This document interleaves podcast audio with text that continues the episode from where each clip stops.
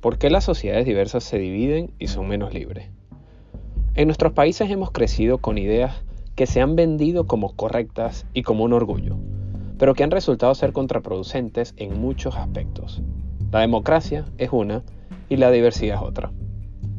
Hablamos de la diversidad como ese supuesto paraíso que hace a Occidente tan libre, tan bueno. Nos jactamos de esta idea que nos han vendido como valor sin analizarlo cuidadosamente. Hagámoslo. Lo correcto para una sociedad libre es la diversidad. A ver, las diferencias en la forma de ver la vida y en los principios dividen a las sociedades, no las compenetran.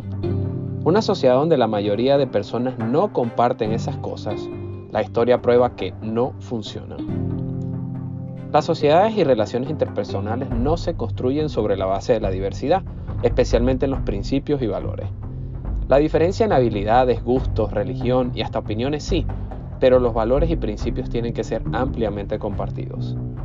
Respetar las diferencias en cuanto a la creencia de Dios, la cultura y las opiniones está bien dentro de una sociedad libre, pero tenemos que aceptar que las diferencias de valores, principios y forma de ver la vida podemos aceptarlas, pero es muy difícil convivir con ellas. Miren el ejemplo de Estados Unidos antes de la guerra civil. El norte no tenía esclavitud y el sur sí. Ambos lados trataron de convivir respetándose las diferencias, pero es que una cosa son las opiniones y otras los valores y principios. ¿Cómo terminaron? En guerra civil. Nadie puede negar que lo que ha hecho fuerte por siglos a Estados Unidos de América ha sido que los valores y principios sobre los que se fundó han sido ampliamente compartidos. El respeto a los derechos individuales, a la propiedad privada y a la búsqueda de la felicidad han sido pilares de la cultura estadounidense.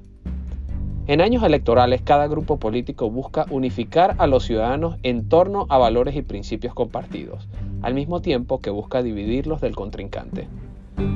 Al igual que las parejas, cuando hay diferencias en la forma de ver la vida, en los valores y principios, las sociedades también se dividen. Estados Unidos por siglos ha compartido ampliamente valores y principios entre sus ciudadanos y ha sido su fortaleza, pero está cambiando.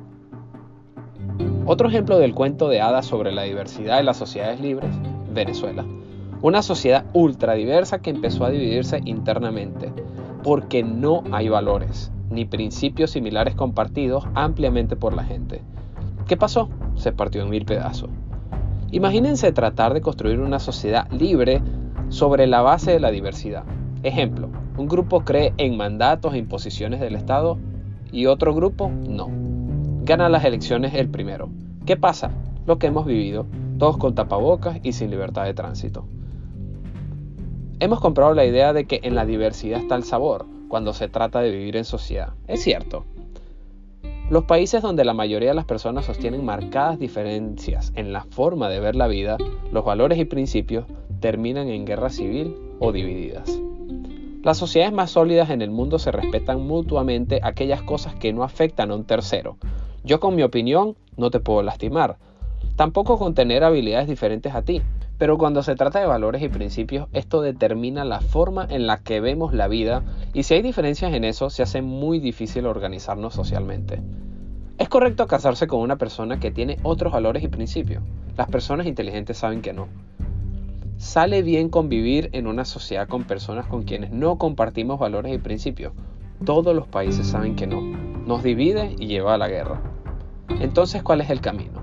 Esta es mi opinión personal. La fuerza de una sociedad libre está en que sus valores y principios sean ampliamente compartidos y defendidos. Cuando es así, las reglas de convivencia se establecen con más facilidad y se respetan de forma general.